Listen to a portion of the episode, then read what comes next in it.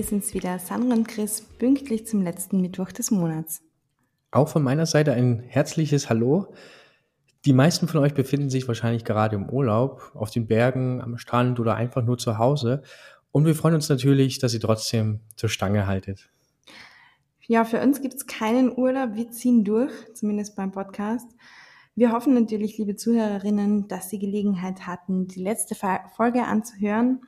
Das Feedback, das wir erhalten haben, war zumindest sehr, sehr schön. Auch ich habe durchweg positives Feedback erhalten und wir freuen uns natürlich sehr darüber. Nichtsdestotrotz, falls jemand einen Input für uns hat, den er oder sie loswerden möchte, der schreibt uns eine E-Mail an podcast.bild.or.at. Aber auch die heutige Folge wird wieder sehr interessant werden, denn wir haben uns einen Gast zur Seite geholt für diese Folge. Ja, wie soll ich sagen, der schon unglaublich viel umgesetzt und erreicht hat. Und beim Durchstöbern seines Lebenslaufes hatte ich das Gefühl, dass das irgendwie gar kein Ende nimmt. Und dabei ist er noch nicht einmal so alt eigentlich. Ja, da kann ich dir nur zustimmen, Sandra. Aufgrund dessen schlage ich vor, dass wir uns auf das Wichtigste konzentrieren. Und äh, bevor wir das aber eben machen, sollten wir uns natürlich unseren Gast erstmal begrüßen. Wir freuen uns sehr, dass du da bist, Kambis Kohansal Vayaga. Freut mich ebenso. Danke, dass ich da heute teilnehmen kann und ich freue mich schon auf die, die kommenden ein, eineinhalb Stunden. Ja, wir freuen uns sehr, dass du da bist. Kambis, du hast während deiner Studienzeit schon sehr, sehr viele Praktika absolviert, warst auch häufig im Marketing tätig und direkt nach deinem Bachelor-Abschluss an der Wirtschaftsuniversität Wien hast du What Do mitgegründet. Parallel dazu gleich auch noch an einem Masterstudium an, in Liverpool abgeschlossen. Und es ist sehr beeindruckend, dass du das neben Startup, ähm, ja, Co-Founder unter einen Hut bekommen hast. Und gleichzeitig oder gerade zu dieser Zeit ist ja auch What You Do in Österreich durch die Decke gegangen und sehr bekannt geworden. Erzähl uns doch mal, was war letzten Endes der ausschlaggebende Punkt für dich, What You Do zu gründen? Aus welchem Bedürfnis heraus ist es vielleicht auch entstanden? Ja, also zuallererst gleich mal vorweg, äh, es war eine sehr schwierige Zeit. Also dieses quasi das eigene Unternehmen aufbauen und parallel zu studieren, das muss man sich so vorstellen, dass man quasi äh, bis 8 Uhr abends mal mal arbeitet an einem Unternehmen, äh, von 8 Uhr morgens bis 8 Uhr abends und dann quasi die restlichen drei, vier Stunden quasi am Studium weitermacht. Und das geht, ging dann halt Woche für Woche über Woche hinweg. War also keine einfache Zeit, aber hat natürlich mit auch einer eine, eine Eigenschaft mit zu tun, nämlich dieses das Ambitioniertsein, diese Beharrlichkeit etc. Und ich glaube, das ist generell sehr, sehr wichtig, wenn man sein eigenes Unternehmen halt aufsetzt, dass man äh, einfach dahinter ist und dahinter bleibt, selbst auch in schwierigen Zeiten. Ähm, Watcher Do war mein erstes Startup, äh, damals aus der, aus der WU Wien, direkt nach meinem Bachelor Abschluss äh, mitgegründet. Ich war nicht der einzige Gründer, sondern mitgegründet. Ähm, gleich direkt nach dem Abschluss. Und das war eine sehr, sehr wichtige Zeit für mich. Also sicher einer der wichtigsten Entscheidungen, ähm, vor allem beruflich betrachtet in meinem Leben. Und ähm, ihr müsst halt wissen, oder beziehungsweise auch Zuhörer und Zuhörerinnen, ähm, ich hatte schon äh, länger das Gefühl, okay, so unternehmerisch aktiv zu werden, das könnte mich schon interessieren, aber hundertprozentig sicher zu sein, okay, gehe ich in die Richtung, in die Richtung, äh, war ich mir nie. Und das war in der, in der Studienzeit vor allem der Fall. Ähm, da hatte ich viele Auf und Abs. Und ähm, wenn man sich jetzt ein bisschen familiär mir das bei mir sich das anschaut, ähm, der schulische Beruf, das Berufsbild des Arztsein, das wurde sehr groß geschrieben. Und ich habe sogar damals ähm, nach der Schule ähm, begonnen, Medizin zu studieren in, in, ja. in Budapest. Äh, ich weiß, das ist eine abgelutschte Story, habe ich schon hundertmal erzählt, aber äh, ich habe es gemacht, habe drei Monate quasi ausgehalten und dann bin ich halt zurückgekommen nach Wien und habe dann auf der WU Wien äh, begonnen zu studieren. Und mit der Zeit habe ich dann gemerkt, okay, ja, dieses wirtschaftliche, das unternehmerische, das ist schon interessant, aber selbst gegen Ende des Studiums war ich noch immer nicht sicher, gehe ich in die Richtung oder die Richtung. Das heißt, ich hatte immer dieses Gefühl, okay, ich bräuchte noch mehr Orientierung. Und da kommt jetzt Watchado rein, nämlich Watchado ist ja ein Produkt, das ja Orientierung gibt. Nicht nur, aber vor allem junge Menschen Orientierung gibt. Was gibt's für berufliche Möglichkeiten? Ähm, wie kann ich mich weiterentwickeln, äh, welche Karriere kann ich einschlagen, etc. Das heißt, ich konnte mich sehr stark mit der Idee identifizieren, weil ich selbst quasi die Zielgruppe war. Und das ist grundlegend sehr wichtig, wenn man sein eigenes Unternehmen aufsetzt mit seinem eigenen Produkt oder Service, dass man sich sehr stark damit identifizieren kann, dass man es auch selbst nutzen will. Davon bin ich halt überzeugt. Und das war das Ausschlaggebende, warum ich dann quasi bei Watch Do mit eingestiegen bin. Da war, war sogar teilweise zufällig, weil ich gab es eine Karrieremesse, die Career Calling. Ich es war gegen Ende des Studiums und ein Freund hat mich überredet, dorthin zu gehen. Ich habe gesagt, ja, ich brauche ein gutes Foto, gehen wir mal hin, lass uns ein Bewerbungsfoto machen und dann rede ich mit dem einen oder anderen Unternehmen und schaue mir an, ob es quasi mich interessiert oder nicht. Und da gab es halt diese großen Big Player, diese Corporates und dann gab es einen Stand und zwar den kleinsten auf dieser auf der Karrieremesse und das war halt What You Do. Äh, damals der Jubin, der aktuelle CEO und Mitgründer. Und ich habe mir das dann angeschaut, okay, war so ein kleiner Stand, ähm, Video ist abgelaufen, neue Plattform, es geht um Berufsorientierung, ein junges Startup. Und das waren halt die Faktoren, die mich halt äh, wirklich überzeugt haben. Und Do damals war noch ein, eher ein, ein Verein, ein Projekt. Und danach haben wir es quasi halt äh, beziehungsweise gegründet und ich habe es mitgegründet. Und es war so eine Mischung aus, okay, teilweise ähm, wusste ich circa, in welche Richtung es geht. Dann gab es halt diese zufällige Begegnung auf der Career Calling und das eine hat dann quasi zum anderen geführt. Sehr spannend. Du warst also zur richtigen Zeit am richtigen Ort sozusagen. So kann man das, ähm, so kann man das sagen, ja. Du warst dann ja ungefähr fünf Jahre als Co-Founder auch wirklich sehr aktiv und hast die Unternehmensentwicklung bei Do vorangetrieben. Was waren da die größten Herausforderungen für euch? Ähm, ja, zum einen, damals hat sich, hat das begonnen, sich so ein Startup-Ökosystem in Wien zumindest äh, zu etablieren und What You Do war quasi eines der ersten dieser Startups, so, so 2009, 2010 herum. Ähm, da waren quasi die Anfänge der, der Startup-Szene in Wien jetzt zumindest und dann auch quasi österreichweit. Ähm, in Kärnten. Und ähm, Herausforderungen hatten natürlich wie bei, bei allen Unternehmen, die du quasi von der Pika aufsetzt. Ähm, manche glauben dir nicht äh, äh, oder trauen es dir nicht zu. Du hast äh, finanziell nicht dieselben quasi Ressourcen wie andere Unternehmen. Äh, du musst dich noch viel eher beweisen am Markt und so weiter. Also all diese gängigen Probleme, die man halt als Unternehmer oder Unternehmerin hat. Und äh, ich kann mich erinnern, als ich mit You Do begonnen habe, wurde es, wurde es sehr stark angezweifelt, teilweise von Freunden, von, von auch Familie. Warum machst du das? Äh, es wird ja kein Geld ab und so weiter. Und das stimmt, ja, es hat nicht so viel Geld abgeworfen. Ähm, aber wir hatten ein sehr starkes Team. Wir hatten aber auch starke Supporter. Ähm, die Investoren, die ersten Geschäftskunden, Kooperationspartner etc. Äh, und das hat uns dann quasi beflügelt. Das hat uns so quasi dazu geführt, dass wir halt weitermachen, dass wir immer mehr geben. Ähm, dann hat natürlich dieses starke Wachstum eingesetzt. Und zwar nicht nur in Österreich, sondern wir hatten plötzlich, waren in sechs Ländern aktiv, hatten länderübergreifend Teams, ähm, haben Finanzierung reinbekommen etc. Und dann hast du diese Skalierungsthematik, weil zuerst sehr lockerer, äh, zwar war schon wichtig, Struktur reinzubringen, es war trotzdem lockerer vom Umgang und jetzt wächst du massiv.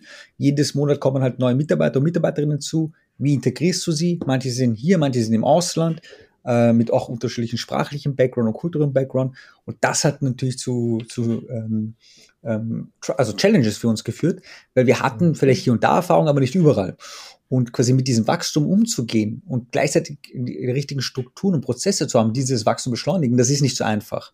Ähm, das war auf alle Fälle ein Thema und letztlich auf mich jetzt bezogen, ähm, eher so, hat auch wiederum mit, mit meiner Persönlichkeit zu tun, ähm, war natürlich das Ego stand hier und da auch mal selbst im, im, im sagen wir so, auf im Weg, ähm, bis zu einem gewissen Maß hilft dir dieses Ego, sagen wir mal so, äh, weil du natürlich vieles ausprobierst und es dir einfach zutraust, aber irgendwann ist halt so, dass es natürlich auch wiederum zu zwischenmenschlichen Konflikten führen kann, wie es auch bei uns der Fall war.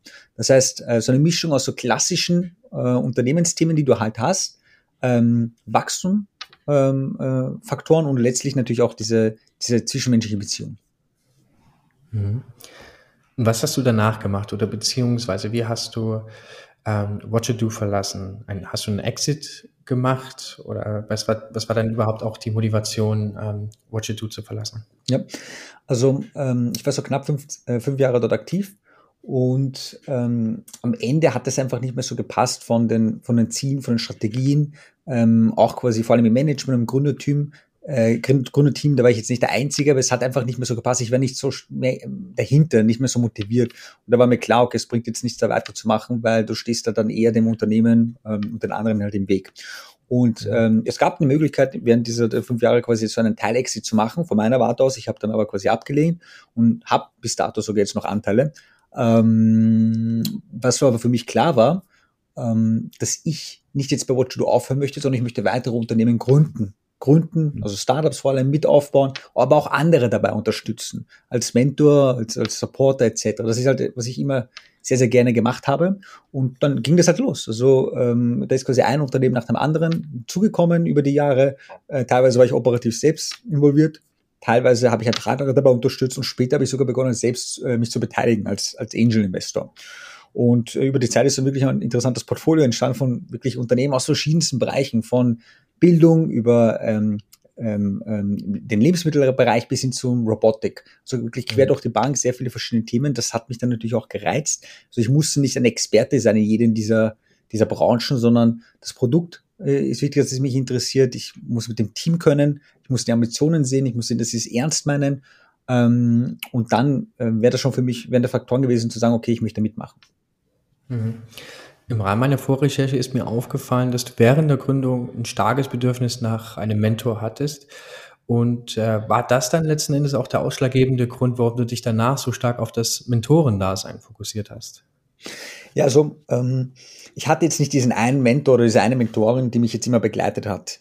Ähm, bei mir war ja das Mentoring quasi wirklich äh, mit jedem, mit dem ich halt intensive Gespräche geführt habe. Ich konnte immer was für mich herausnehmen.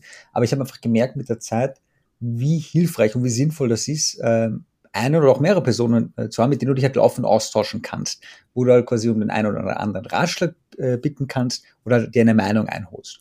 Und das hat mir einfach gezeigt, äh, wie, also der, der Sinn dahinter ist halt erstens, ähm, du hast jemanden, der dir zuhört, was ja auch immer schön sein kann, oder? Wenn du sagst, okay, du bist frustriert, du bist müde mhm. und dann hast du zumindest jemanden, der dir zuhört, der für dich da ist, toll, oder? Tolles Gefühl, das, das ja. ähm, führt dir quasi zu mehr Glückshormonen, sagen wir mal so. Absolut, und ja. das andere ist halt, dass auch äh, teilweise du wirklich gutes fachliches Feedback bekommst, was dann quasi ähm, bei deiner Entscheidungsfindung hilft, aber auch so Entscheidungswege halt verkürzt. Dass ich, bevor ich jetzt zum Beispiel jetzt, äh, ein halbes Jahr mit Zeit nehme, um quasi das und das zu evaluieren, wenn ich den einen oder anderen sinnvollen Ratschlag bekomme, könnte ich diese Zeit überbrücken. Weißt du, also es geht auch um Zeiteinsparung. Und äh, das sind halt so Vorteile, die halt der wirklich gutes Mentoring bringen. Wichtig ist aber, äh, man darf sich nicht zu sehr jetzt nur auf den Mentor verlassen. Die Entscheidung muss dann der Unternehmer oder die Unternehmerin selbst treffen. Das ist ganz wichtig, das ist auch ein Lerneffekt. Man kann sich nicht auf den anderen verlassen, man sollte es auch nicht, man darf es auch nicht, weil du bist ja quasi der, der unternehmerisch aktiv ist. Das heißt, ja, hol dir Tipps, hol dir Ratschläge, aber du musst am Ende entscheiden. Und das erwarte ich auch von den Startups, mit denen ich über die letzten Jahre immer äh, zusammengearbeitet habe. Hm, ich finde, das bringt es perfekt auf den Punkt. Das ist auch das, was wir unseren Startups immer sagen, dass das ganze Feedback, was sie von außen bekommen, super ist und sie das auf jeden Fall aufnehmen sollen. Aber die Entscheidung liegt einfach bei Ihnen als Gründerteam und als Unternehmer letztendlich. Mhm. Und man sollte das halt auch nicht verwechseln. Mhm. Genau das. Ähm, was, was ist dir wichtig? Worauf hast du, wie hast du dir deine Mentoren ausgesucht? Wie bist du zu ihnen gekommen? Was war dir dabei wichtig? Worauf hast du geachtet? Ja, das eine ist ähm, familiärerseits, da wirst du halt geboren, oder? Also wenn ich mit meinem Vater oder Mutter spreche oder meiner Schwester oder auch der Freundin etc., ähm, das hat sich oft dann einfach so ergeben. Das war jetzt nicht gezielt ausgewählt, aber das sind auch Personen, die natürlich den einen oder anderen Tipp die mitgeben können, selbst wenn sie in einem komplett anderen Umfeld äh, aktiv sind. Ähm, sonst ist es eher über die Zeit entstanden, teilweise zufällig, einfach wo ich gemerkt habe, okay, das ist jemand, der versteht mich, äh, der hat ein gewisses Know-how, mit dem möchte ich mich halt austauschen. Äh, ich glaube auch, was wichtig ist, wenn du dir zum Beispiel so einen Mentor aussuchst, äh, dass du darauf achtest, dass es da auch eine gewisse Vielfalt gibt. Also wenn du sagst, okay, du brauchst so zwei, drei Personen, mit denen du dich laufen austauschen kannst, schau, dass es halt Personen sind, die halt einen unterschiedlichen Hintergrund haben. Ähm, einer kommt aus der Startup-Szene, einer mehr aus dem Investmentbereich und einer vielleicht eher so aus der Traditional Economy. Also das kann man halt auch mixen und mischen. Ich glaube, das ist wichtig, weil ähm, du kannst auch Strategie verfolgen, ich möchte mit jemandem mich austauschen, der genauso ist wie ich, selbes Umfeld, auch möglich. Aber ich denke, es ist sinnvoller für dich als Unternehmer, äh, da quasi das durchzumischen, äh, damit du auch hier eine Vielfalt hast, weil am Ende kannst du diese verschiedenen Feedbacks äh, miteinander ergänzen und hast dann wirklich zum meisten besten Output. Später oder zum späteren Zeitpunkt trittst du ja selber als Mentor auch auf. Ähm, gab es für dich da einen Punkt, ähm, oder einen Anspruch, wie du es denn besser machen wolltest als andere Mentoren, die ja bereits wahrscheinlich schon im Startup-Ökosystem aktiv waren? Mhm. Also ich glaube, ein Faktor, der sehr wichtig ist, ähm, die Fähigkeit zuzuhören. Ähm, ich kenne natürlich Leute, die halt sofort, wenn du mit denen redest, gleich quasi nach außen stoßen und sagen, das, das, das. Kann sinnvoll sein, kann gut sein, kann Zeit ansparen. Aber ich denke, ähm, um wirklich fundierte äh, fundiertes Feedback abzugeben, ist es wichtig, mal zuzuhören, was die Problemstellung ist, äh, etc. erstens äh, kannst du dann noch besser, besseres Feedback geben, weil du einfach zugehört hast und weißt, okay, um was es wirklich geht, anstatt gleich raus, äh, vorauszupreschen. Das zweite ist, äh, auch dein Gegenüber, äh, wieder zum Thema Glückshormone, ist doch schön, wenn du das Gefühl hast, okay, jemand hört dir zu. Also es hat auch ein bisschen mhm. diesen Effekt. Ähm, was anderes aber ist, ähm, ich merke natürlich ähm, gewisse Mentoren und Mentorinnen, die halt eine gewisse Erfahrung haben, denken natürlich, okay, sie wissen hundertprozentig, wie es läuft, wie es funktioniert, etc. Und ich denke, das ist eine falsche Wahrnehmung. Das ist auch bei mir so, wenn ich davon ausgehe, ich weiß schon hundertfach, wie das funktioniert, ähm, ähm, dann ist es falsch. Ähm, ja, ich habe eine gewisse Erfahrung, aber ich muss nicht immer hundertprozentig richtig liegen. Das heißt, ich denke, als Mentor ist wichtig, ähm, auch selbst sich ähm, einzugestehen, dass man eben nicht alles weiß, deswegen hörst du zu, deswegen mhm. gibst du den einen oder anderen Ratschlag, aber es ist nicht, das ist es hundertprozentig und fertig aus. Ich glaube, das ist wichtig. Ähm, mhm. Und das macht mir auch einen guten Mentor aus. Ja. Und du scheinst ja damit auch sehr erfolgreich zu sein, weil du bist ja dann doch in mehreren Rollen als, als Mentor aktiv und darüber hinaus aber eben auch, und da hast du dir eben über die letzten Jahre sukzessive mehrere Standbeine aufgebaut, um eben mal weniger aufzuzählen, also eben das Mentorendasein, äh, Startup-Coach, Gründungsberater äh, bei der WU, Jury-Member und Startup-Mentor eben auch bei der AWS, Startup-Mentor bei Accent, Gründerservice und, und, und, und, und. Und ähm, als ich mir das durchgelesen habe, beziehungsweise als ich mir deine Vita genauer angeschaut habe, habe ich mich gefragt, welche Unterschiede kannst du denn bei der Arbeit für die einzelnen Unternehmen für dich ausmachen? Mhm. Ähm, naja, äh, zum einen ist es halt so, äh, es gibt so grundlegende Themen, die übergreifend immer da sind. Äh, worauf sollte ich bei der Gründung achten? Wie sollte ich mein Team zusammenstellen? Wie finde ich Investoren etc.? Und dann, abhängig vom Produkt oder Branche, gibt es dann wiederum ähm, spezielle Anforderungen. Und die Frage ist halt, ob du auch da Wissen hast und Expertise hast, die du halt weitergeben kannst. Äh, aber an sich äh, zieht sich das durch, okay, äh, die Fragestellungen. Und ähm, das Tolle ist aber, wenn du in so verschiedenen Programmen aktiv bist oder mit verschiedenen Startups, Unternehmen zu tun hast, äh, es ergeben sich mit der Zeit auch Synergien, dass du sagst, okay, die Problemstellung, die es da gibt, gibt es auch dort. Und dann kannst du zum Beispiel auch die zusammenbringen oder die vernetzen äh, oder den Input, den du da anmeldest, auch dort anmeldest. Ich glaube, das ist wichtig. Ähm, sonst, das Entscheidendste, meiner Meinung nach, beim Mentoring ist die Zeit, die ich investiere. Das heißt, je mehr Zeit ich investieren kann in Stunden, äh, desto mehr profitiert das Startup. Ich glaube, das ist wichtig und je nach Programm und so gibt es entweder mehr Zeit zur Verfügung oder weniger Zeit zur Verfügung. Ähm, jetzt quasi als Head of Startup Services der Wirtschaftskammer Österreich ist halt so, dass ähm, auch da wiederum Fragestellungen recht ähnlich sind, äh, wie ich es davor schon erlebt habe, bei verschiedensten quasi Inkubatoren oder Acceleratoren, wo ich aktiv bin. Äh, zusätzlich kommt aber hinzu, nämlich alles, was Richtung politische Interessensvertretung geht. Also welche Rahmenbedingungen braucht Österreich und auch Erfordernisse und auch die Wünsche an meinerseits. Das ist jetzt zusätzlich dazugekommen. Ähm, aber die fachliche Seite und diese Standardfragen, die sind eigentlich recht ähnlich. Und jetzt ist einfach mhm. noch dieses politische auch dabei. Mhm.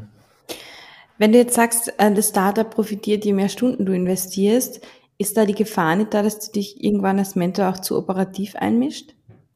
Ja, das ist äh, möglich. Ähm, erstens könnte das für das operative Team selbst nicht so toll sein, wenn du plötzlich immer da so stark aktiv bist und es auch einforderst.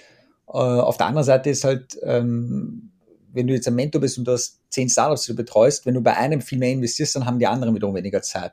Äh, und da ist die Frage auch ein Mentor, ähm, machst du das jetzt nur alles in-kind oder bekommst du auch eine Art Entlohnung? Äh, weiß nicht, äh, äh, äh bekommst du von der Rahmennotenbasis etwas oder bekommst du Anteile oder eine Mischung? All das sind so Sachen, die du natürlich überlegen musst. Ähm, mhm. Aber nur von Sicht des Startups ähm, ist es schon, je mehr du Zeit investieren kannst als Mentor, desto besser. Davon profitiert es einfach. Fertig aus.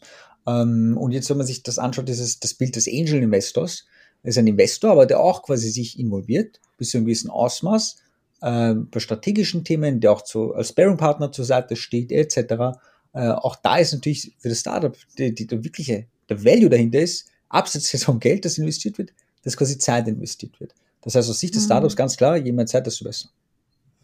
Kannst du das ungefähr so vergleichen? Du, du bist jetzt in beiden Rollen sehr aktiv. Kann man, kann man eine ungefähre Einschätzung geben, wie viele Stunden du ungefähr pro Startup. Es wird, wird natürlich sehr unterschiedlich sein pro Startup, auch von den zeitlichen Ressourcen her, aber wie viel investierst du als Mentor in ein Startup im Vergleich vielleicht auch zum, zur Rolle des Business Angel in einem Startup? Mhm. Naja, ähm, grundsätzlich ähm, pflege ich so quasi die, die Herangehensweise, dass wenn ich mal mit jemandem im Austausch stand, dass es dauerhaft so sein wird. Also dass wir uns immer wieder ab, äh, austauschen, gar nicht jetzt nur äh, für eine äh, zeitliche Begrenzung, also für drei Monate oder sechs Monate, sondern wenn es passt, dann kann es auch über Jahre gehen.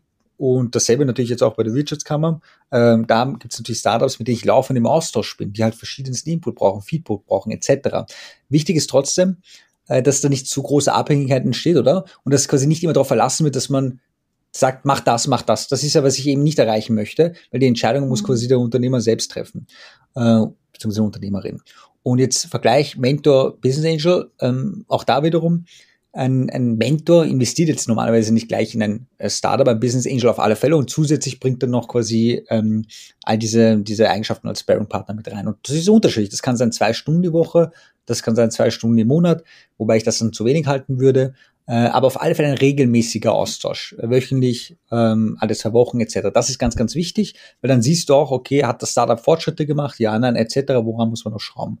Ähm, sonst ähm, Darf man auch nicht vergessen, wenn ein Mentor jetzt sich nicht beteiligt, äh, etc., ähm, dann sind natürlich die, ähm, der Beweggrund, die Motivation dahinter, warum man das macht, andere, als würde ich mich als Business Angel äh, äh, involvieren, oder? Ein Business Angel investiert, das heißt, er möchte ein Return on Investment haben mit der Zeit, das darf man nie vergessen. Das heißt, für ihn ist es auch eine, eine, eine Anlage, einfach eine Wertanlage. Gleichzeitig aber arbeitet er gerne mit den Teams zusammen, das kommt dann oben hinzu. Mentor hingegen, wenn er nicht beteiligt ist, was sind dann die Motivationen dahinter? Entweder macht es einfach so gerne in kind oder, weiß nicht, er macht das auf einer Ranotbasis etc. Also ich glaube, da muss man noch ein bisschen unterscheiden. Mhm. Ja, sehr spannend.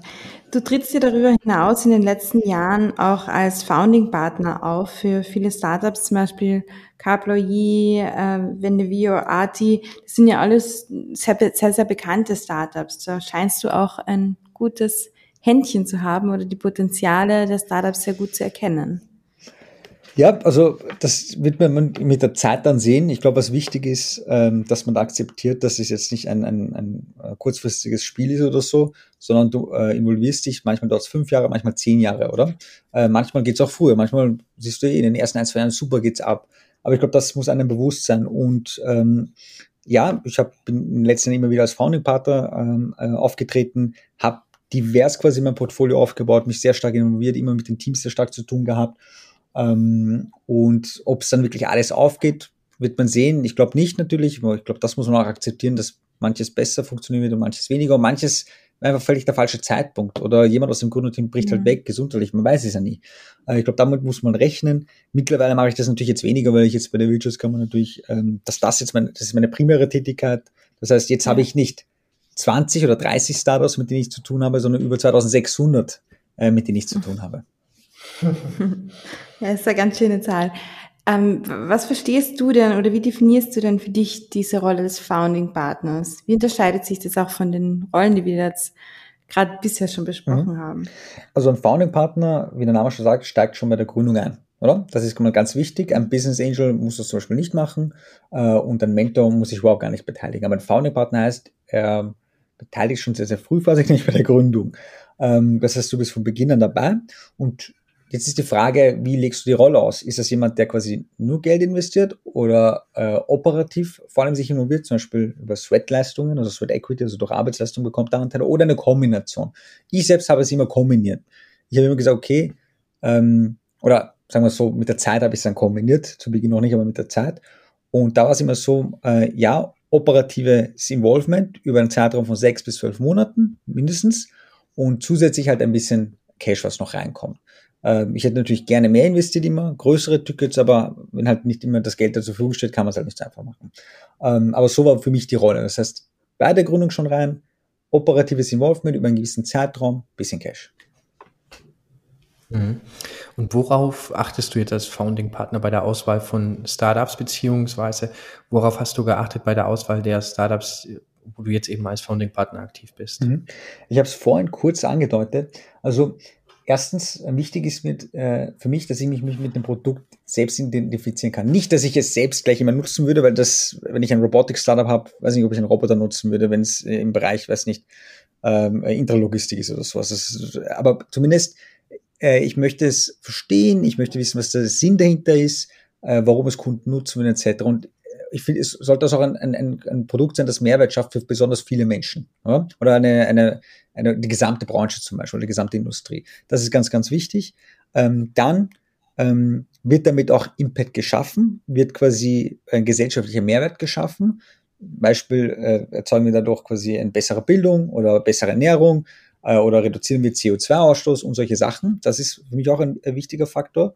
Äh, mhm. Und letztendlich natürlich auch das, das Team. Äh, sind das Personen, mit denen ich auch zusammenarbeiten kann, denen ich das zutraue? Ähm, sind sie voll dahinter? Haben sie wirklich extremes Commitment, die sagen, okay, das möchten wir jetzt umsetzen, haben sie die Ambitionen, das sind schon entscheidende Faktoren, auf die ich schaue. Und letztendlich natürlich auch, ist der Markt dafür da. Das ist dann meistens objektiviert vor allem, machst halt eine Marktvalidierung, schaust dir an, okay, gibt schon Konkurrenzen, ja, nein, etc. Ähm, ist, der, ist der Markt am Wachsen? Haben sie vernünftige Kundenrecherche gemacht? Haben sie Interviews geführt, etc. Äh, das sind so Faktoren, auf die ich äh, schaue und wo ich sage, okay, oder wo ich darauf geschaut habe, investiere ich denn oder nicht und beteilige ich mich oder nicht. Und am Ende ist halt so, wenn eine gewisse Unsicherheit ist natürlich dabei, aber das, das ist ja das Reizvolle, oder? Dass du nicht weißt, geht das jetzt auf oder nicht. Also ist ein bisschen natürlich auch Gambeln und Risiko dahinter. Aber ähm, wenn das vorhanden ist, natürlich dann umso mehr. Ja, und aus diesem Grund sind dann auch die, oder ist dann zumindest denn die Diversität der Startups entstanden, also quasi quer genau. durch, durch alle Branchen. Genau, ja. genau. Gibt es dann in, in der Hinsicht ein übergeordnetes Ziel für dich beim mhm. Aufbau? Mhm. Ähm, ich will jetzt nicht sagen Portfolio, weil ist es ja dann im Endeffekt nicht, aber schon beim Aufbau äh, deiner Startups oder der Diversität an und für sich. Mhm. Naja, äh, erstens, äh, ich möchte natürlich mit diesen Unternehmen besonders viel Impact schaffen. Dieser Faktor wieder, okay, wie viel Impact erzeugt es, wie viele Personen sind davon betroffen. Das heißt, je mehr Personen dieses, dieses Produkt nutzen, desto besser, wenn du, stell dir vor, du hast 10, 15 solcher äh, Startups, mit denen du halt sehr eng äh, zusammenarbeitest. Und die schaffen halt, äh, ähm, oder die adressieren halt sehr, sehr viele Kunden. Das ist natürlich ein tolles Gefühl. Das heißt, das ist so ein übergeordnetes Ziel, wie viele Personen profitieren von diesen Produkten, mhm. von diesen Startups äh, und ist dieser Impact erkennbar. Das zweite ist ähm, generell das Thema Unternehmertum in Österreich auch zu stärken. Da gehen wir Richtung Entrepreneurship Education. Das heißt, einfach darauf schauen, äh, dass wir einfach generell mehr Unternehmer und Unternehmerinnen haben. Auch schon äh, früher, also Beispiel ähm, Moritz Lechner, äh, damals der jüngste Startup-Gründer Österreichs mit 14 Jahren, oder 13, 14 Jahren glaube ich schon, war auch bei 2 mit 2 Millionen mit seinem Startup Freebiebox.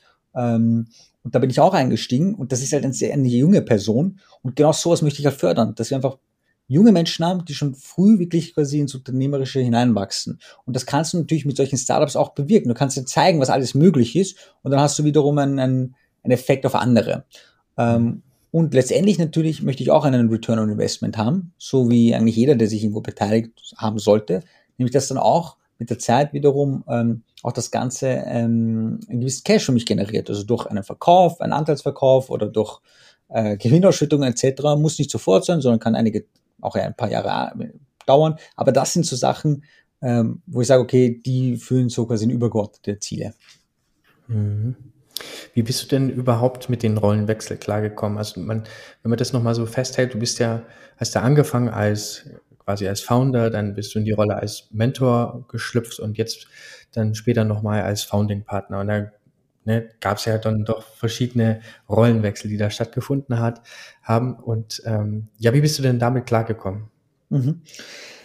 Naja, ähm, sagen wir so, als ich damit begonnen habe, war jetzt nicht alles schon vor fix fertig definiert, okay, das muss es sein, so schaut mein, mein Involvement aus, etc. Ich glaube, es ist wichtig, dass man einen gewissen Plan hat, aber auch äh, ein bisschen Raum offen lässt für so Anpassungen oder Weiterentwicklungen. Und so habe ich es auch gemacht. Nämlich ich habe mir angeschaut, okay, was brauchen diese Gründer? äh, worauf achten die, wie kann ich mich involvieren und dann, so wie du quasi mit einem Startup ein, ein Produkt validierst, oder? Und schaust, okay, ist die Nachfrage da oder was braucht die Zielgruppe? Mhm. So habe ich es auch mhm. gemacht. Ich habe mir einfach angeschaut, mhm. okay, was ist das Feedback, was braucht es? Und habe dann mit der Zeit immer stärker meine, meine Rolle definiert, nämlich jemand, der frühphasig reingeht, äh, teilweise sogar vor Vorgründung, äh, der mhm. sich da involviert, operativ, äh, auch länger bleibt, ähm, äh, operativ äh, und ein bisschen auch äh, äh, mit investiert, äh, damit halt quasi das Startup auch ein bisschen so ein Cash-Polster hat, beziehungsweise äh, sieht, okay, da ist jemand, der sich auch finanziell committet. Ich glaube, das ist auch wichtig so als, als, als Zeichen, äh, um, äh, mhm. beziehungsweise als Zeichen zu setzen. Und so hat sich dann mit der Zeit diese, diese Rolle definiert und das hat begonnen mit erst normalen Mentoring und ist dann immer weitergegangen in Richtung halt Founding Partner, äh, Company Builder, äh, Angel Investor etc. Ja, sehr, sehr spannend. Mich würde jetzt interessieren, wenn ich jetzt mit einem Startup sprechen würde, wo du beteiligt bist oder wo du als Founding Partner eingestiegen bist, was würden die Gründer erzählen, wie du bist? Würden, welche Eigenschaften würden sie dir als, als Partner zuschreiben? Ja, super Frage. Da muss man natürlich am besten sie selbst, äh, selbst ähm, ähm, äh, fragen. Aber was ich mir gut vorstellen kann, was als Antwort kommen würde, jetzt abseits vielleicht von dem einen oder anderen negativen Eigenschaft, versuche ich jetzt mal die positiven hervorzuheben. Erstens jemand, der sehr committed ist und immer erreichbar ist, äh, egal zu welcher Uhrzeit, an welchem Tag. Ich glaube, das mhm. ähm, ist auf alle Fälle eine Eigenschaft, die ich habe. Ähm, äh, zweitens jemand, äh, der auch sehr viel fordert, auch von den Gründerteams, der aber gleichzeitig auch selbst viel investiert, also nicht nur fordert, sondern auch selbst investiert. Ähm, auch jemand, der zumeist, sage ich mal, ähm, versucht, die Sache durchzudenken, ähm, zu planen und pragmatisch agiert, wobei ich auch emotional werden kann auf alle Fälle, aber ich würde sagen eher ähm, großteils in die Richtung. Das sind so Eigenschaften, wo ich denke, das würden quasi Gründerteams äh, von mir sagen. An dir schätzen. Ja, genau. schön. Ähm, es kommt ja auch, wenn du mit so vielen Personen zu tun hast, natürlich immer wieder auch zu Konflikten oder ja, Meinungsverschiedenheiten, anderen Ansichten, die man eben hat. Hast du da für dich irgendwie Prinzipien, Regeln festgelegt, ähm, wie du mit sowas umgehst? Mhm. Äh, also wenn man quasi anderer Meinung ist zum Beispiel. Äh, und jetzt äh, ich und das Gründerteam oder auch quasi innerhalb des, des Teams zum Beispiel. Genau, also ja, wie du die Rolle jetzt einnimmst, ob du Founding Partner bist, ist die Situation wahrscheinlich natürlich eine andere, aber auch als Investor bist du ja wahrscheinlich manchmal anderer Meinung als die Strategie, die sie dann tatsächlich verfolgen, oder? Ja, also äh, das kann passieren natürlich, äh, passiert auch immer wieder. Ähm, und das, das sind so, so kritische Momente, wie gehst du damit um? Okay. Und ich bin jetzt so, ich bin, also ich bin jemand davon überzeugt ist, äh, am Ende ähm, sind es halt die Unternehmer, Unternehmerinnen, die müssen die Entscheidung treffen, weil quasi sie das Unternehmen führen. Und ich habe jetzt nicht dieselben Einblicke im operativen Tagesgeschäft, nicht im selben Ausmaß zumindest, äh, wie mhm. äh, das Gründerteam beziehungsweise das Management oder halt das Team, das da quasi aktiv ist. Das muss man einfach auch sich bewusst sein. Das heißt, die, die sehen die Dinge anders. Gleichzeitig habe ich eine externe Sicht, eine Außenperspektive und beurteile die Dinge vielleicht auch teilweise sehr fundiert, okay, die Sie zum Beispiel nicht sehen. Äh, ich denke, es ist wichtig, ähm, frühzeitig äh, zu kommunizieren, wenn man ähm, Entwicklungen sieht, die nicht so gut sind für das Unternehmen. Äh, das ist ganz wichtig, also Klarheit äh, und äh, Transparenz in der Kommunikation, also auch ansprechen. Ähm, dann, wenn argumentiert wird, darauf schauen, okay, ähm, wie argumentieren Sie? Haben Sie quasi Ihre Recherche gemacht? Äh, haben Sie Ihre To-Dos gemacht, etc.? Können Sie es argumentieren? Macht das Sinn? Ja, haben Sie Zahlen runter auch gebrochen zum Beispiel? Und wird in Szenarien gedacht? Ja, nein. Ich glaube, das ist auch wichtig, dass man nicht nur sagt, das ist es und fertig, sondern dass man sich immer wiederum ein, zwei Szenarien überlegt und auch argumentiert. Aber am Ende, was bringt es jetzt als, als Gesellschafter, Investor, da quasi da reinzuschneiden, weil ich werde ja wahrscheinlich nicht das Unternehmen führen, äh, 60, 70 Stunden die Woche, oder? Das wird quasi das Team selbst mhm. machen, selbst wenn ich mich operativ involviere, aber nicht im selben Ausmaß quasi wie Sie. Ähm, was wäre also quasi der Negativeffekt? Ähm, die, äh, die glauben nicht mehr dran, sie sind demotiviert und fallen weg. Was passiert dann? Ersetze ich das? Mache ich das selbst? Also ja. ich glaube, das ist wichtig. Also man darf sich nicht zu sehr überall operativ einmischen. Bei strategischen Entscheidungen ja Input geben.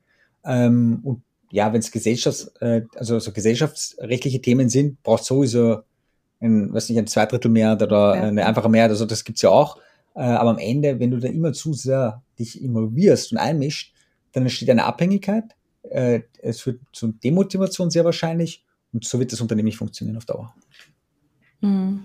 Aber ist es nicht dann auch manchmal der Moment, wenn du da jetzt als Founding Partner oder Investor dabei bist, der Moment, wo du dir vielleicht dann denkst, ach, ich würde schon gern auch selber nochmal in der Founder-Rolle sein und eben genau diese Entscheidungen auch selbstverantwortlich für, die, für das Unternehmen treffen können? Ja, schon. Es kann schon passieren, dass ich, dass das dass der Fall ist, aber ähm, ich kann meiner Meinung nach nur diesen An äh, Anspruch ähm, haben, wenn ich, wenn ich am Ende wirklich dann bereit bin, das zu machen, oder? Wenn ich nur sage, na, ich würde es mhm. viel besser machen und hier und da, ja, schön und gut, aber das bringt nichts. Also entweder ich sag's, meinst du und mache es dann auch, oder ich lasse es. Ja, es kann passieren. Äh, aber auch da wiederum, ich sehe das so diesen, wiederum das Thema Entrepreneurship Education, du musst die Leute auch die Entscheidung selbst treffen können und nicht du. Ähm, am Ende ähm, kannst du nicht dich in zehn verschiedene Unternehmen involvieren, sondern das müssen die Teams selbst machen. Äh, und ja. Äh, das wird eher funktionieren, als würde ich versuchen, mich überall zu involvieren. Mhm. Und neben all diesen Aktivitäten bist du jetzt ja auch schon seit Dezember 2020 äh, für die Startup Services beim BKO zuständig. Wie kannst du denn diese Aktivitäten am besten zusammenfassen? Mhm. Also meine neue Rolle, oder? Ganz ähm, genau, ja. Also ähm, drei thematische Schwerpunkte. Ähm, das eine ist, eine zentrale Ansprechperson innerhalb der Wirtschaftskammer Österreich zu schaffen, speziell für Startups. Und da reden wir von knapp über 2600 plus alle potenziellen Gründer und Gründerinnen, die dazukommen. Ähm, die Position wurde jetzt zum ersten Mal geschaffen auf Bundesebene, die habe ich dann übernommen. Und mal als, einfach als Ansprechperson da sein, dass die Startups sagen, okay, ich möchte mich mit dem, über ein Thema austauschen, zu wem kann ich gehen? Zum KAMIS, zum Head of Startup Services der Wirtschaftskammer Österreich. Das ist mal das Erste. Ähm, diese Greifbarkeit, dieses Okay, er ist da.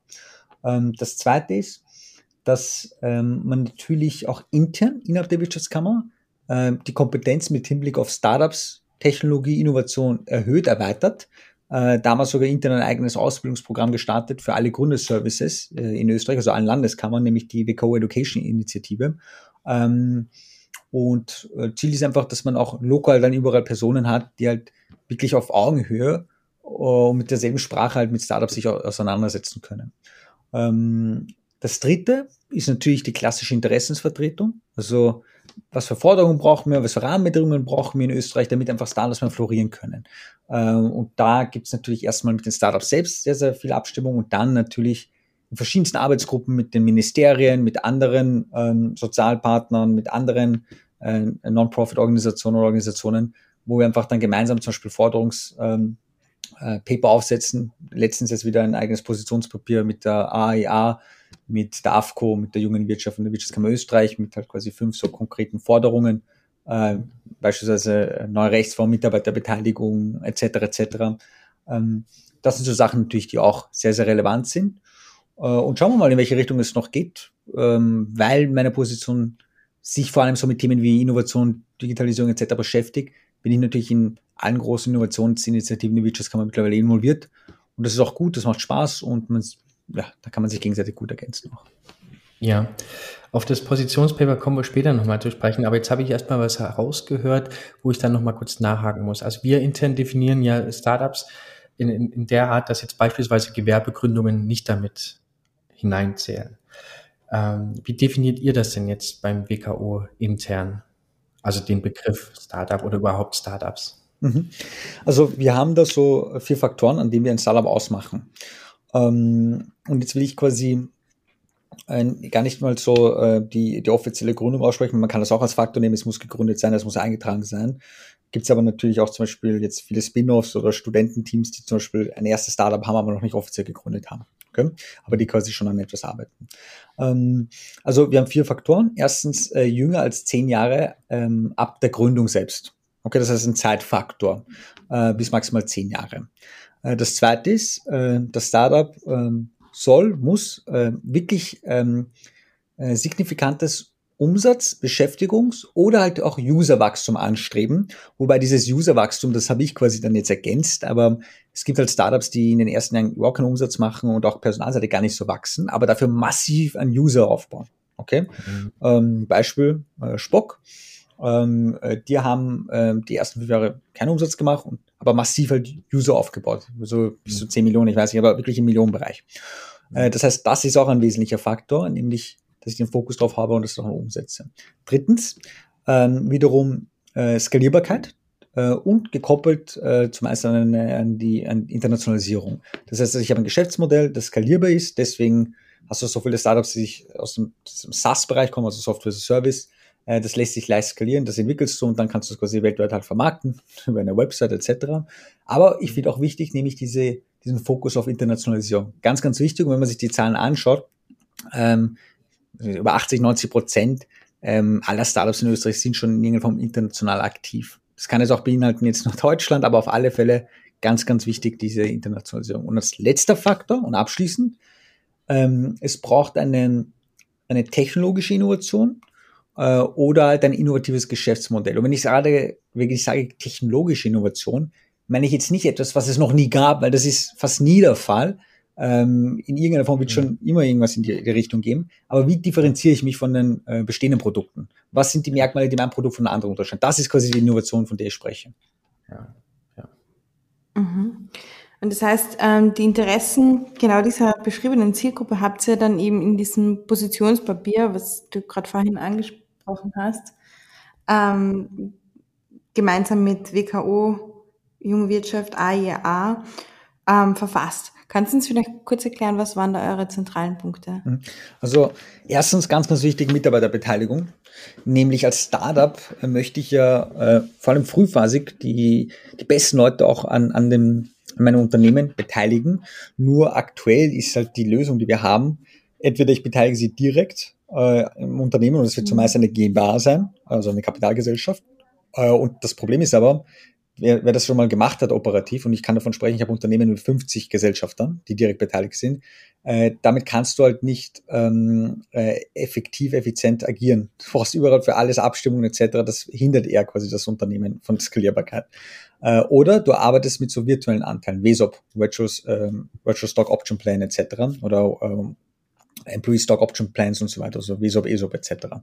Äh, und das sind so virtuelle Beteiligungen, wo ich gar nicht jetzt auf dem, im Firmenbuch stehe, nicht direkt beteiligt bin. Es gibt zwar einen Vertrag und wenn es dann zum Exit kommt, ähm, ähm, bekomme ich dann quasi meine Ausstellung. Das Problem ist halt, erstens, es ist rechtsunsicherer äh, und zweitens, die Besteuerung ist halt viel, viel größer, als wäre ich halt ähm, ähm, ähm anders, beziehungsweise wie man es international auch kennt, äh, an dem Unternehmen beteiligt. Deswegen ganz wichtig, wie schaffe ich ein Konstrukt, wo ich Mitarbeiter und Mitarbeiterinnen relativ schnell, leicht äh, beteiligen kann. Das brauchst du auch, weil äh, als Startup bist du in Konkurrenz international mit den besten und erfolgreichsten Tech-Unternehmen. Äh, und wie schaffst du mhm. jemanden davon überzeugen, zu, also zu dir zu kommen, frühphasig? Das Geld ist nur ein Fakt, aber natürlich und die Selbstidentifikation und ich muss mich ausleben etc. Aber die Mitarbeiterbeteiligung ist sehr, sehr wesentlich. Okay? Mhm. Habt ihr da, Entschuldigung, wenn ich dich unterbreche, ähm, habt ihr da bestimmtes Modell aus, aus anderen Ländern euch wahrscheinlich angeschaut und, und überprüft, was da mit unseren rechtlichen Rahmenbedingungen am besten zusammenpassen wird? Und wenn ja, welches Land war da vielleicht das konkrete Vorbild?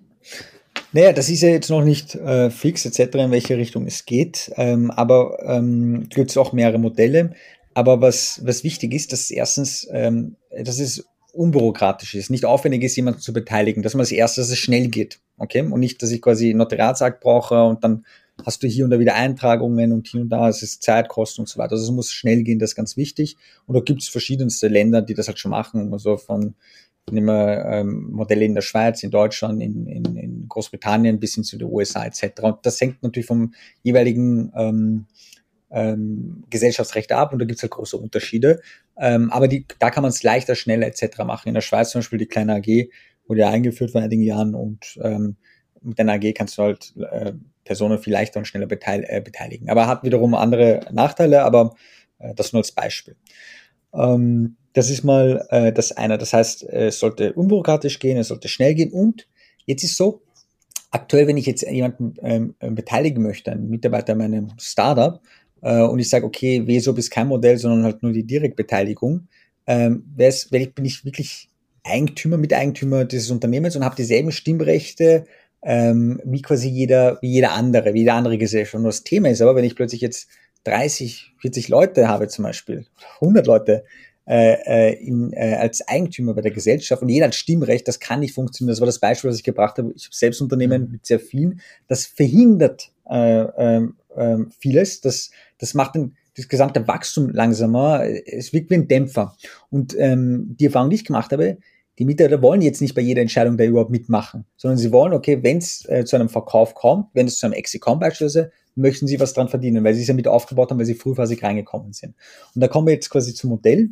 Ähm, wie kann man das koppeln? Ja, man kann sagen zum Beispiel, ähm, ähm, man beteiligt jemanden relativ leicht und innerhalb eines gewissen Zeitraums ähm, ähm, ähm, muss man dann quasi in einer Form zum Beispiel äh, dann auch die Steuer zahlen, weil wenn man sich das anschaut, wenn ich Anteile am Unternehmen bekomme, hat das ja einen Geldwert, oder? Abhängig von der Bewertung. Das ist ja eine Leistung, das wird normalerweise besteuert. Ähm, und das kann man sagen, man nimmt einen Zeitfaktor, was will innerhalb der ersten zehn Jahre muss quasi ähm, äh, die Steuer drauf gezahlt werden. Oder ich sage, nein, erst beim Exit-Szenario, und das wäre zum Beispiel das amerikanische Modell, erst wenn das Unternehmen verkauft wird, dann sollte auch in irgendeiner Form überhaupt steuerlich äh, was aktiv werden. Aktuell ist so, ähm, entweder ich beteilige jemand direkt mit allen Stimmrechten etc., was den gesamten Prozess verlangsamt und eher nachteilig für das Unternehmen ist und Notariatsakte erfordert und kostspielig ist und alle Gesellschafter, vor allem wenn sie äh, international verteilt sind, irgendwie immer involviert werden müssen. Das ist eine. Ähm, oder ich mache es halt äh, Richtung halt virtuelle Beteiligung, was halt rechtsunsicherer ist und was halt von der Besteuerung auch ungünstig ist eher für den Mitarbeiter. Ähm, ja, das sind so, wenn man das einfach zusammenfasst, im Detail hat. Mhm. Du hast es ja selber schon gesagt, dass es in dem einen oder anderen Land ja bereits äh, Modelle gibt, die ja durchaus funktionieren. Ähm, was glaubst du aber sind die Faktoren dafür, ähm, dass es eben in Österreich noch nicht ähm, so greift wie in anderen Ländern? Oder überhaupt noch nicht umgesetzt wurde überhaupt? Naja, also es gibt sicher mehrere Faktoren, die das äh, äh beeinflussen. Es hat sicher einmal äh, wie wir quasi jetzt als, als Land aufgebaut sind, von den Abstimmungen her, wer wie involviert wird, etc. Da setzen wir hier in Österreich, das ist meine Erfahrung der letzten neun Monate, ähm, dass da besonders viele auch dann involviert werden, äh, verschiedenste Ministerien, die man zu tun haben, bis hin zu den Interessensvertretern, Sozialpartnern etc. Das führt natürlich logischerweise zu mehr Abstimmungen und längeren Prozessen, oder? Äh, wenn das quasi äh, zentral von jemandem gesteuert wird, de facto äh, meistens schneller. Ob das jetzt sinnvoll ist oder nicht, ist was anderes, aber ja, so ist es, äh, so ist es halt. Äh, das zweite ist, dass sicher noch nicht das Bedürfnis in der Größenordnung schon gesehen wurde bis dato. Ähm, Startups in Österreich, seit wann gibt's, ist es ein Thema 2009, 2010, es ist noch ein verhältnismäßig jüngeres Ökosystem als in anderen Ländern, vergleicht das mit Israel, vergleicht das mit den USA und so weiter. Ähm, und ähm, diese Scale-Ups, wo du sagst, okay, du hast in Österreich jetzt Startups, die wirklich massiv wachsen, hunderte, 200, 300 Leute, ähm, die sprudeln jetzt langsam Stück für Stück raus. Sind es die, die, die Bitpandas ähm, ähm, äh, dieser Welt, äh, Bitpanda, Blockbit, ähm, ich weiß nicht, Go Student und so weiter und auch N26 davor, äh, die sprudeln jetzt langsam raus und es wird immer wichtiger, immer eminenter, dass man ein Modell auch schafft für solche Unternehmen, dass sie auch leichter Mitarbeiter beteiligen können. Ähm, ich glaube also, jetzt beginnt das oder hat es begonnen, dass es eine gewisse Reichweite erzeugt, jetzt nicht nur medial, sondern auch im politischen Bereich äh, und in den verschiedenen halt Administrationen, in den Verwaltungen, dass man sieht, okay, da ist der Need dahinter. Das heißt, davor hat man es gar nicht so gesehen, aber jetzt kommt immer auch mehr das die Fordernis als Standort, weil man natürlich auch mit anderen Standorten konkurriert, dass man da was macht. Und das sind meiner Meinung nach die Faktoren, die dazu, dazu geführt haben. Mhm. Welche Themen habt ihr als Arbeitsgruppe quasi in dieses Positionspapier noch reingepackt? Neben mhm. der Mitarbeiterbeteiligung. Jetzt haben wir natürlich sehr viel äh, darüber gesprochen, ja. Ähm, was gibt's noch? Also ähm, Mitarbeiterbeteiligung spielt natürlich im Größeren quasi in die neue Rechtsform rein. Ob das jetzt eine neue Rechtsform ist, eine Reform, sagen wir dahingestellt, aber es geht darum, dass ich, so wie auch die, die EU Startup Nation Standards quasi es sagen, also eine Deklaration, wo wir auch als Österreich dabei sind, wo man EU-weit beziehungsweise europaweit ähm, so Standards schaffen möchte für Startups, dass man schnell, günstig und unbürokratisch einfach äh, so ein Startup, so ein Unternehmen gründen kann. Ähm, und Mitarbeiterbeteiligung wäre wiederum eine Komponente äh, dieser neuen Rechtsform, oder dass ich halt relativ leicht meine Mitarbeiter beteiligen, ähm, beteiligen kann. Ähm, Genau, das, ähm, das quasi als, als nächster Punkt. Ähm, man sieht es auch, wenn man sich statistisch das anschaut, im Vergleich zu anderen Ländern, dort, wo eine Gründung relativ leicht ist und schnell ist äh, und unbürokratisch ist, dass da die Zahlen wirklich in die Höhe schießen. Das heißt, es ist ein Faktor, der dazu führt, ob ich jetzt mehr Gründung habe oder nicht. Und wir brauchen in Österreich sicher mehr Gründer und Gründerinnen und vor allem auch mehr Startups. Also 2600 Startups und jedes Jahr kommen halt 450, 500 dazu, ist jetzt nicht massiv, oder? Äh, das mhm. Beispiel Israel, da redet man von äh, dreimal so vielen Startups, okay? Und Israel ist jetzt nicht besonders viel größer als Österreich. Ähm, das heißt, das ist der nächste Punkt. Ähm, und dann geht es halt sehr stark Richtung halt Kapitalmobilisierung. Das eine, dass ich quasi so etwas wie den Beteiligungsfreibetrag, was wir sehr stark fordern, äh, und dann nehmen wir einfach Beispiele aus, aus auch wiederum UK, äh, der Schweiz oder Deutschland, wo es ja quasi solche Modelle schon gibt, dass ich für so Investitionen, nicht nur in Startups, sondern auch KMUs, als natürliche Person, dass ich einen Teil davon steuerlich absetzen kann. Und wenn man sich anschaut, was das für plötzlich Investments befeuert hat in diesen Ländern, dann hat, weiß man ja schon, was funktioniert und in welcher Form es funktioniert. Weil was würde hier passieren? Es gibt ja viel Kapital in Österreich, nur wenn man sich anschaut, diese Durchdringung von, hey, eine natürliche Person investiert in ein KMU oder Startups zum Beispiel, der, also wenn man sich das in Zahlen runterbricht, ist sehr gering. Oder? Wo investieren die meisten? Was ich Immobilien, vielleicht Sparbuch etc. Aber das ist ja jetzt nicht immer eine, eine mehr eine moderne, gängige Form ist ein Teil, das ist auch wichtig, aber nicht nur. Und wenn man jetzt mhm. ein Vehikel schafft, einen Beteiligungsfreibetrag, wo ich sage, okay, ich investiere 100.000 und kann quasi einen Teil davon steuerlich absetzen und bekomme es quasi, wenn meine Steuerlast wieder reduziert, super.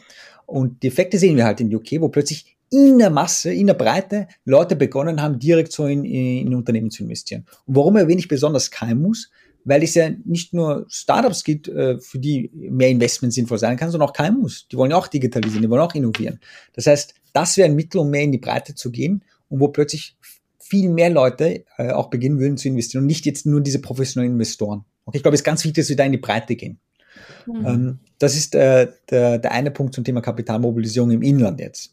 Ähm, was noch ist, äh, wir haben letztes Jahr ein sehr erfolgreiches Vehikel gehabt im Startup-Bereich, nämlich der Covid Startup Hilfsfonds, äh, wo wir quasi, der war so aufgebaut, Startups, die quasi aufgrund der Covid-Krise betroffen waren, wenn die zum Beispiel Eigenkapital aufnehmen, dass dann genauso viel wiederum ähm, als Zuschuss quasi ähm, vom, vom, vom Bund, vom Staat etc., in dem Fall war das die AWS, aus der Wirtschaftsservice, äh, zugeschossen wird, der dann irgendwann äh, natürlich rückgezahlt werden soll.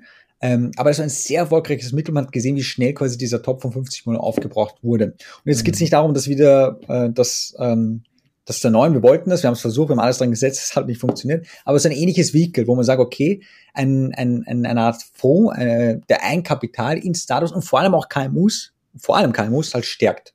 Äh, so etwas bräuchte man. Okay?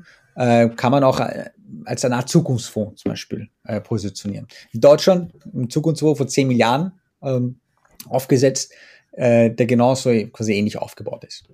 Ähm, das heißt, wir haben den Beteiligungsfreibetrag, wir haben dann quasi eine Art Zukunftsfonds, beziehungsweise die, generell die Stärkung von, von Einkapital, vor allem auch in KMU. Und als letztes äh, geht es darum, ähm, dass man diese institutionellen Investoren, die es in, in Österreich gibt, diese großen, diese Pensionskassen, diese Versicherungen, die Banken, die Stiftungen, wo wirklich viel Geld ähm, äh, vorhanden ist, ähm, dass man denen auch ein Vehikel gibt, wo sie beginnen zum Beispiel in Startups und KMU vermehrt zu investieren. Wenn wir das aktivieren können, und dann nehmen wir Beispiele äh, aus, aus äh, Skandinavien, nehmen wir Beispiel aus den USA, was das an Kapital erzeugen kann, weil das braucht man. Wir sehen, äh, die Startups, die wir haben in Österreich, sind qualitativ sehr gut, sie bekommen immer mehr Investments, aber wenn, also wenn es um große Investment geht, 50 Millionen, 100 Millionen, wo kommt das Geld her? Äh, teilweise auch, meistens aus dem Ausland und nicht nur Europa, sondern meistens aus Nordamerika oder Asien. So, jetzt sage ich, hier ist eh Geld da und wir wollen natürlich auch in unsere Unternehmen stärken. Dann müssen wir ein Vehikel schaffen, wo diese großen institutionellen Investoren auch quasi bereit sind zu sagen, okay, ich investiere jetzt.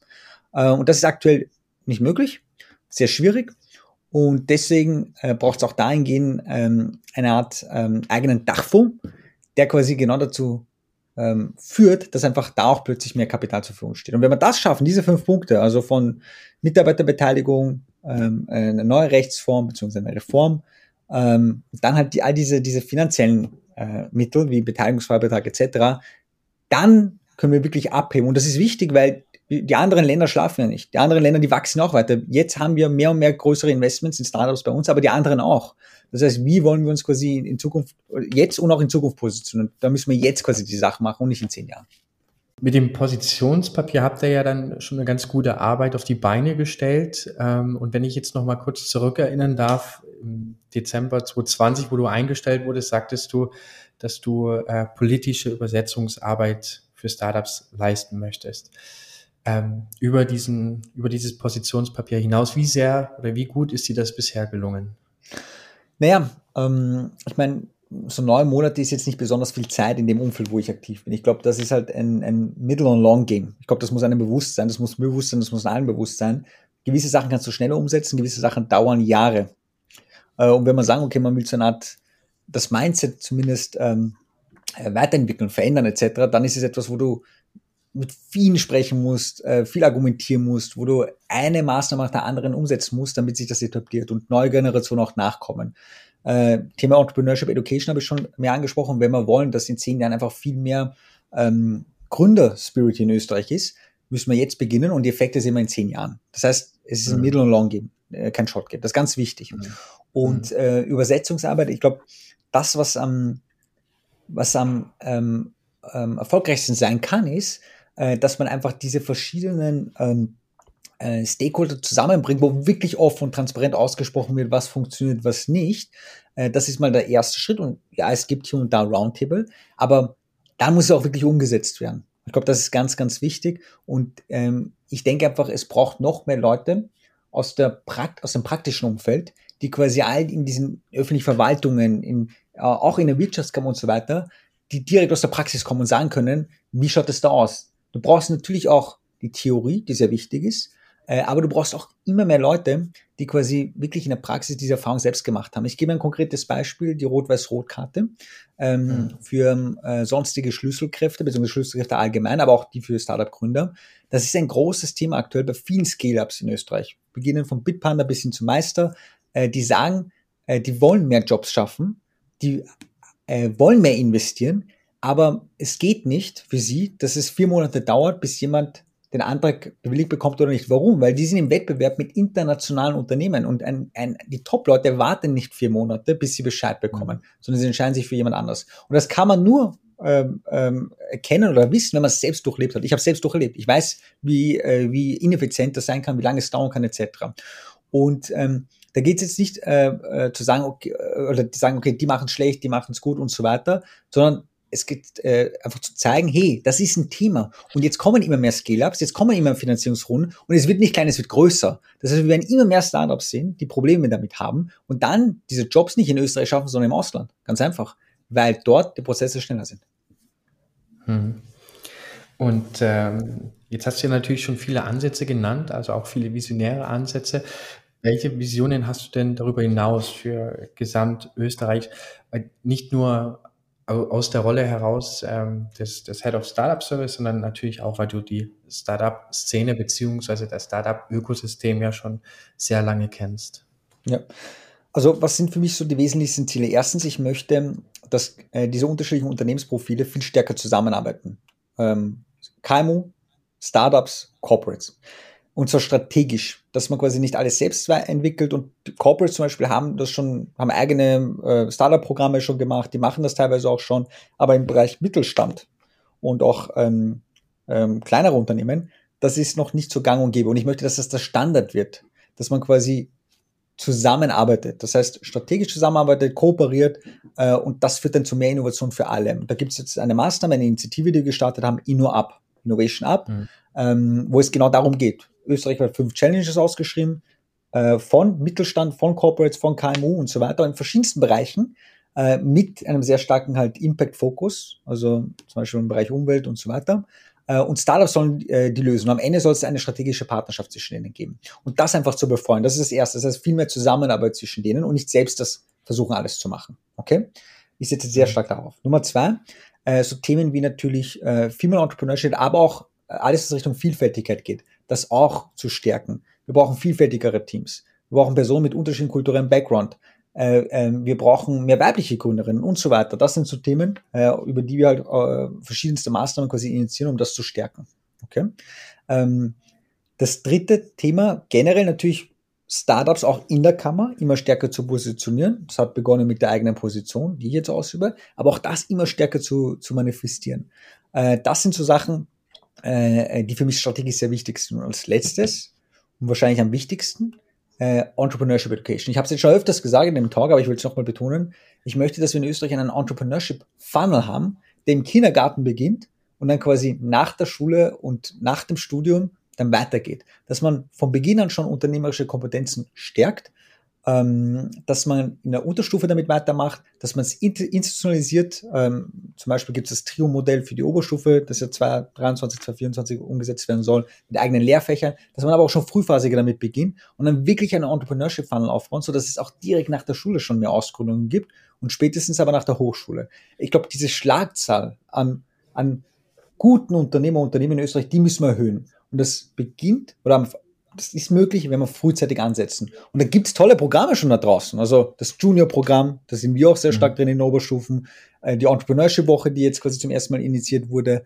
Äh, und es gibt auch schon äh, Volksschulen, Kindergärten, die sich halt mit diesem Thema beschäftigen. Aber es ist noch nicht der Standard. Und ich glaube, wir müssen einen Standard schaffen, wo es halt eben dieser Entrepreneurship Funnel plötzlich möglich wird und dass wir dann in zehn Jahren zehnmal so viele, zwanzigmal so viele Gründer und Gründerinnen haben. Ich glaube, das ist, das ist das ultimative Ziel.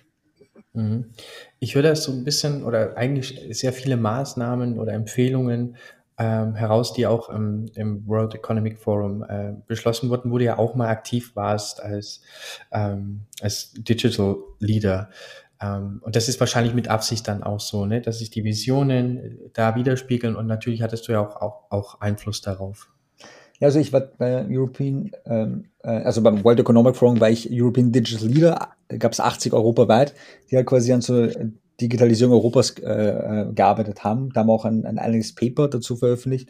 Und ich meine, ähm, viele Ziele sind deckungsgleich, oder? Äh, du mhm. sagst, okay, du musst innovativer werden, äh, wir müssen uns moderner aufstellen, wir brauchen ähm, mehr Unternehmer, Unternehmerinnen. Das ist ja oft deckungsgleich. Und das ist ja der erste Punkt, den ich angesprochen habe, mehr Zusammenarbeit. Warum? Weil du musst ja nicht alles neu erfinden, weil es das irgendwie schon gibt. Du musst nur wissen, dass es das gibt und dann musst du zusammenarbeiten. Dasselbe ist hier. Wenn man quasi einen Überblick hat, okay, wo gibt schon was, wo gibt schon Vorschläge, dann nimmt man einfach das Beste heraus, ergänzt das quasi mit seinem eigenen Feedback, seiner eigenen Ideen und dann hat man schon. Und dann ist aber wichtig, es umzusetzen und nicht zu sagen, das ist das Paper, sondern setzt man es um. Und ähm, ja, ich meine, äh, beim World Economic Forum, die beschäftigen sich viel um so Themen wie äh, Innovation, äh, Nachhaltigkeit, Green Tech, äh, Startups etc. Das ist ein Schwerpunkt dort. Und äh, das hat natürlich auch gut in meine Position da reingepasst, dass ich diesen Background damit reingebracht habe. Ähm, und ich glaube auch wichtig, dass wir in Österreich jetzt nicht nur österreichisch denken, sondern europaweit und auch international. Das beginnt damit, dass ich schon darauf schaue, dass wir noch mehr internationalisieren. Österreich ist im Export sehr stark. Ähm, kann man sicher noch stärken, auch schon frühphasiger. Ähm, und dass man auch mehr einfach da auf Zusammenarbeit setzt. Wie machen es auch andere europäische Länder? Wie kann man da zusammenarbeiten? Etc.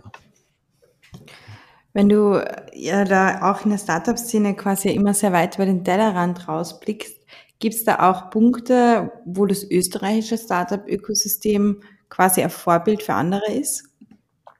Naja, also äh, ja, gibt es natürlich auch. Ähm, schaut sich zum Beispiel an, das Thema, äh, letzten, also dieses Jahr wurde der Austrian Startup Monitor veröffentlicht, der nächste, und man sieht, dass es halt besonders viele Startups in Österreich gibt, zwei Drittel aufwärts, die halt äh, Richtung Green Impact aktiv sind. Das heißt, die schauen von Beginn an schon strategisch, wie äh, kann ich ökologisch äh, agieren, wie kann ich Impact schaffen und das ist sicher eine, eine, eine Stärke zum Beispiel, äh, die wir haben. Wir haben auch einen eigenen Green Tech Cluster in Österreich, ist in der Steiermark, aber der Österreicher Wert aktiv ist, ist auf alle Fälle ein starkes Thema. Äh, wo wir auch noch stark sind, zum Beispiel alles was Richtung Life Sciences, Health Tech etc. geht oder Biotech, das weiß man aber gar nicht, aber vor allem in Ostösterreich, da gibt's ja schon sehr viel ähm, Forschung und Entwicklung in dem Bereich und viele Startups sind da schon herausgekommen, wird aber gar nicht so medial jetzt darüber berichtet. Das ist einfach branchentypisch so. Äh, aber da hat Österreich sehr, sehr starke Cluster. Ähm, du hast, auch wenn es um das Thema so äh, weibliche Gründer und Gründer gibt, du hast erstens äh, in, in Österreich mehr weibliche Gründerinnen als Gründer. Das ist mal das Erste. Also wenn man wirklich die äh, kompletten Gründerzahlen anschaut. Aber jetzt zum Beispiel, wenn man den Standort jetzt auch Wien äh, herausnimmt, wenn du es europaweit vergleichst, gibt es äh, von der Anzahl her äh, die meisten weiblichen Gründerinnen. Also äh, jetzt äh, relativ betrachtet, gell? nicht äh, total, sondern relativ. Das sind so Sachen, denen ist gar nicht äh, äh, immer bewusst. Und da kann man natürlich auch noch mehr herausholen, auf alle Fälle. Aber das sind so Stärken, äh, die wir sicher haben. Und sonst natürlich überall dort, wo Österreich schon jahrzehntelang gut war. Also äh, vor allem in der spezialisierten Industrie und so weiter. Äh, auch da gibt es Stärken, auf die wir zum Beispiel auch zurückgreifen können als Startups. Mhm. Auf jeden Fall, ja. Du sprichst hier ja vorhin von Zusammenarbeit nicht nur auf österreichischer Ebene, sondern auch auf europäischer Level, auf europäischer Ebene. Ähm, du hast gesagt, dass dir die Zusammenarbeit zwischen Startups, Industrie und KMU sehr, sehr wichtig ist. Jetzt ähm, frage ich mich, wir haben viel über die Wirtschaftskammer, deine Tätigkeit in der Wirtschaftskammer auch gesprochen. Es gibt jetzt in Österreich doch einige Player, die sich mit Startups beschäftigen, sei es jetzt Austrian Startups, sei es ähm, die ähm, WKO selbst, die lokalen Inkubatoren in den Bundesländern. Ähm, wie ist da deine Einschätzung? Wird da genug zusammengearbeitet? Stehen die vielleicht manchmal auch in gewisser Weise in Konkurrenz? Es werden teilweise ähnliche Maßnahmen auch ins Leben gerufen. Ja. Wie ist da dein Eindruck? Also das ist sicher der Fall, äh, dass immer wieder mal so Parallelinitiativen aufgesetzt werden, weil der andere vielleicht vom anderen gar nicht gewusst hat. Das kann auch sein. Also das meine ich, du musst halt einen Überblick haben. Du, äh, es, äh, muss halt möglichst transparent sein und du musst wissen, wo was abgeht, oder? Auch in Österreich. Dann verhinderst du eben, dass Parallelinitiativen ähm, ähm, ähm, initiiert werden. Das zweite ist, äh, du hast natürlich äh, verschiedenste Bundesländer und jedes Bundesland möchte das eigene Bundesland stärken, was ja berechtigt ist. Das heißt, diese regionalen Interessen, äh, trotzdem denke ich, ist es wichtig, auch aus einer Wirtschaftskammerperspektive, dann auf Bundesebene zu schauen, okay, wie lässt sich das alles miteinander ergänzen? Und was wir sicher in der Startup-Szene dieses Jahr gemacht haben, viel stärker als davor, ist, dass wir eben uns stärker zusammentun, mit einer Stimme sprechen und gemeinsam Initiativen arbeiten. Das heißt, nicht nur stärkere Zusammenarbeit zwischen KMU, äh, Corporate Startups und so weiter, sondern auch von diesen Interessenvertreter, auch von diesen öffentlichen Institutionen, dass wir uns das stärker zusammentun, besser abstimmen, ähm, eben um nicht Parallelstrukturen aufzusetzen. Das ist sicher noch ein längerer Weg, äh, aber wir haben auf alle Fälle dieses Jahr sehr stark damit begonnen und zum Beispiel deswegen ist auch das Positionspaper rausgekommen. Davor war das nicht der Fall. Und in die Richtung wird es weitergehen. Mhm. Ja, das ist doch mal eine, eine, eine, sehr gute und auch eine sehr tolle Aussage. Ähm, und mit dieser würde ich dann auch ganz gerne jetzt schon mal in den nächsten Abschnitt gehen, weil wir ja dann doch schon ziemlich. Darf ich, ja? darf ich noch ganz kurz unterbrechen? ich habe noch eine wichtige Frage, die mir irgendwie schon seit Beginn ein bisschen ähm, ja, unter den Fingern brennt sozusagen. Aber den richtigen Zeitpunkt habe ich ihn ja nicht ganz gefunden. Ähm, kam es, wenn man dich googelt, was ich ja vor äh, Aufzeichnung des Podcasts gemacht habe, ähm, und sich Fotos anschaut, dann sieht man dich ganz oft mit ähm, blauen Kopfhörern um den mhm. Hals. Mhm. Was hat's denn damit auf sich? Ne, äh, die Kopfhörer sind sicher ein Merkmal von mir. Ähm, und es war nicht immer blau, also teilweise war sie orange, teilweise rot etc. Das aber abhängig von dem Unternehmen, wo ich aktiv war. Ich habe das quasi an die an das Branding angepasst. Und es gibt eigentlich äh, ist eigentlich relativ klar, warum ich das genutzt habe. Also erstens, ich höre sehr gerne Musik, auch während der Arbeit. Das ist mir sehr wichtig. Mhm. mittlerweile eher die AirPods als die großen Kopfhörer, aber trotzdem. Und das Zweite ist, äh, du bleibst damit aus deiner Vermarktungsperspektive hängen. Ich komme aus dem Marketing und ich weiß, dass es etwas mhm. ist, was hängen bleibt. Und mhm. wo ich mich differenziere vor anderen. Also die beiden Gründe haben dazu geführt, dass ich das gemacht habe. Sehr gut. Also wir sind dann quasi auch hängen geblieben. Wunderbar. Aber dann haben wir das jetzt ja auch geklärt und können jetzt ähm, zum nächsten Schritt beziehungsweise zum nächsten Abschnitt unseres Podcasts kommen. Das heißt, heißt eben natürlich ähm, unsere Fuck-Up-Story. So, Kambis. Also dein Lebenslauf, der strotzt ja nur so von Erfolgen da fällt es mir jetzt heute mal gar nicht so schwer, dich nach einer Fuck-Up-Story zu fragen. Deswegen, was hast du uns denn heute mitgebracht? Mhm. Also da gibt es natürlich zahlreiche und viele. Ich glaube, es ist auch wichtig, offen darüber zu sprechen äh, und das einzugestehen. Ähm, ich glaube, nicht jeder Fuck-Up ist nötig. Ähm, manchmal ist es selbst verschuldet. Also man darf es nicht mit Schlampigkeit verwechseln. Das ist, glaube ich, auch wichtig, also auch nicht als Ausrede. Aber mhm. ähm, äh, du kannst sehr viel davon mitnehmen. Und bei mir sind es einige. Ein Thema, das ich sicher hatte, früher vor allem viel stärker als jetzt, ist das Ego-Thema. Ich habe sogar dazu zwei Fuck-Ups-Vorträge ähm, ähm, schon mal gemacht. Es gibt ja die Fuck-Up-Nights. Ich habe da quasi zwei Vorträge dazu gemacht, nämlich wie das mhm. eigene Ego dir am Weg stehen kann. Und es ist halt so, als Gründer äh, brauchst du Ego. Äh, du musst quasi die, die Dinge auch so, um jetzt zumindest dir vorstellst, du musst dran glauben, äh, auch wenn Kritik äh, reinkommt, was immer passieren wird. Ähm, du brauchst einfach dieses Selbstbewusstsein. Und da spielt dir das Ego, kann dir dazu spielen. Aber bei einer gewissen ähm, Menge steht sie eher im Weg und auch der anderen. Es kann sehr ungut werden.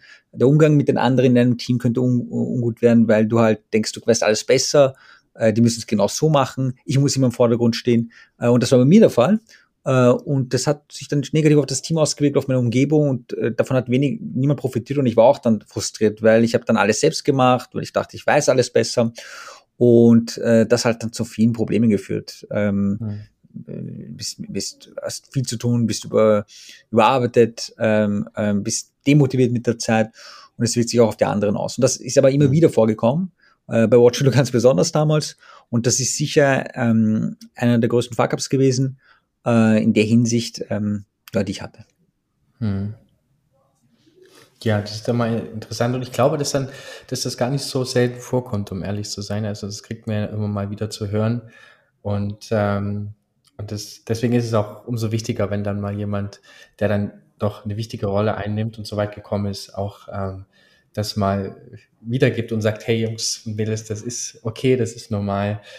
Lasst euch das nur noch nicht, äh, also reflektiert es einfach im Endeffekt. Das ist ja schon ganz wichtig. Wunderbar, vielen Dank dafür. Ja, als, als Abschluss von unserem Podcast haben wir immer ganz kurz, um dich auch ein bisschen persönlich ein, einschätzen zu können, ein kurzes Entweder-Oder-Spiel. und würden dir jetzt einfach zwei Begriffe sagen und du nennst uns den Begriff, der eher auf dich zutrifft. Gut, ähm, wie startest du den Tag? Kaffee oder Tee? Kaffee. Welche Rolle ist dir wichtiger, Mentor oder Investor? Mentor. Äh, wie bewegst du dich fort? Öffis oder Auto? Öffis. Und wo hast du gerne gelebt, beziehungsweise wo lebst du gerne? Liverpool oder Wien? Boah. äh, Wien ist toll, Liverpool auch, aber eher Wien. Ja, Heimat, ne? Genau. Ja, genau. Aber ja, Liverpool ist natürlich auch eine wunderschöne Stadt. Wunderbar. Ja, dann Cambis, ich bedanke mich natürlich sehr herzlich, dass du heute da gewesen bist. Ich bedanke mich auch an, unseren, an unsere ZuhörerInnen, dass sie da gewesen sind und wir, Sandra gibt mir jetzt gerade noch ein Handzeichen, ich kann das gerade nur nicht identifizieren, was genau. Alles gut, alles gut. Okay. Und ähm, ja, wir bedanken uns nochmal. Also recht herzlich, dass du da gewesen bist und wir freuen uns natürlich, dass du irgend, wenn du irgendwann mal wiederkommen würdest und ähm, ja, uns von den hoffentlich ähm, ja, Neuerungen, die es dann rechtlich gibt, die ihr durch das Positionspaper umsetzen könnt, das berichten würdest. Aber hoffentlich kriegen wir das ja ohnehin ja, sehr gerne. in der Umsetzung mit. Sehr gerne. Danke euch. Danke für die Mühe. Toller Podcast. Und ähm, ja, freue mich auf quasi auch Feedback von den Zuhörern und Zuhörern. Schreibt es mir einfach, meldet euch. Gibt es eine eigene Webseite www.startupnow.at. Das ist äh, quasi die offizielle Startup-Initiative. Meldet euch und da können wir gerne ein, ein Meetup ein persönliches Mittag ähm, miteinander abstimmen. Sehr cool, ja, danke für das Angebot. Das verlinken wir auch gleich noch in unseren Show Notes. Ja. ja, dann danke fürs Zuhören. Ebenso.